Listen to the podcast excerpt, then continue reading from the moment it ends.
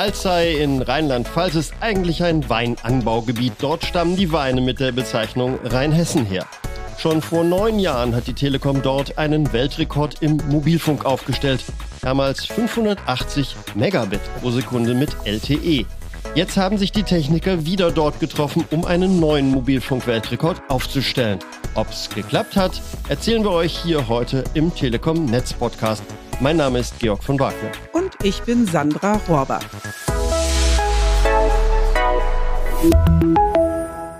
Für den Weltrekord unter freiem Himmel hat die Telekom in Alzey einen ihrer Mobilfunkstandorte mit einer neuartigen 6 Gigahertz Antenne ausgerüstet. Driton Emeny erklärt die Eigenschaften des Spektrums. Er ist bei der Telekom Technik für die Abteilung Strategie Mobilfunk unterwegs. Es ist ein Spektrum im hohen Bereich. Wir nennen das auch das Upper Band oder Upper Bereich. Im Grunde genommen liegt zwischen 6425 Megahertz und 7125 Megahertz. Ein Spektrum, was heute nicht für Mobilfunkdienste umgewidmet ist und ein Spektrum, was derweil eine sehr hohe Aufmerksamkeit genießt, und zwar weltweit und wird unter verschiedenen Einsatzmöglichkeiten getestet. Das 6 Gigahertz Spektrum hat außerdem keinen großen Versorgungsradius, aber es kann sehr große Datenmengen blitzschnell transportieren. Die Tests in Alzey sind nicht die ersten Versuche der Telekom mit dem 6 Gigahertz Spektrum. In Alzey wurde jetzt aber nachgelegt und zusätzlich zur 6 Gigahertz Antenne eine herkömmliche 5G Antenne aufgestellt, wie sie heute im ganzen Land im Einsatz ist. Heute geht es ja darum, in Kombination mit dem 3.6 Gigahertz gemeinsam zu testen, also mit dem Spektrum, was bereits heute bei uns in äh, Dienste sozusagen ist. Und das wollen wir zeigen. Das ist ein Spektrum oder eine Lösung, was wir insbesondere für die innerstädtischen Verdichtungen künftig einsetzen wollen.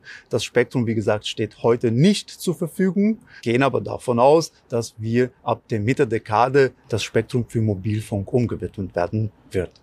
Getestet wird mit einem Einkaufswagen, der vollgestopft ist mit modernster Hardware, vielen bunten Drähtchen, blinkenden Lichtchen und einer Antenne. Am Ende ist es aber dann doch nur der Prototyp eines zukünftigen Handys, das auch die 6 Gigahertz Frequenzen und ihre enormen Bandbreiten verarbeiten kann. Allerdings ist das Wägelchen noch nicht wirklich geeignet, um es sich ans Ohr zu halten. Gemessen wurde in einem Szenario, das deutlich macht, wie und wo sich das 6 Gigahertz Spektrum besonders eignet, um den steigenden Datenhunger der Mobilfunkkunden weltweit zu decken. Das ist ein typisches Szenario, was wir vorfinden. Wir haben hier zunächst mal die Basisstation im Abstand von etwa 100 Meter. Natürlich in der gemeinsamen Ausbauszenario mit 3.6. Stell dir vor, das ist hier ein Marktplatz oder ein Restaurant oder ein Café, wo viele Kunden sitzen. Dann können wir auch die, dementsprechend die Kapazität auch bereitstellen. Kurz vor den abschließenden Tests bringt es Driton Emini noch einmal auf den Punkt und ist sichtlich aufgeregt. Im Leben eines Berufsingenieurs kommt sowas selten vor. Ich freue mich dabei zu sein. Und das, was wir heute zeigen und auch sehen wollen, ist schon eine Performance, die in der Art und Weise noch nie irgendwo gezeigt worden ist.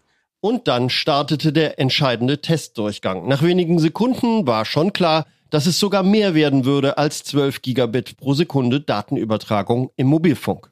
Also wir sehen jetzt schon, dass wir die Performance bei 12 äh, ja, Gigabit, das ist die 12, die 12. 12 Gigabit pro Sekunde erreichen. Das ist die Bündelung der Performance aus dem 3,6 Gigahertz und dem Upper 6 Gigahertz Bereich, was wir aufgebaut haben. Und in der Summe ergibt sich dann die 12 Gigabit pro Sekunde.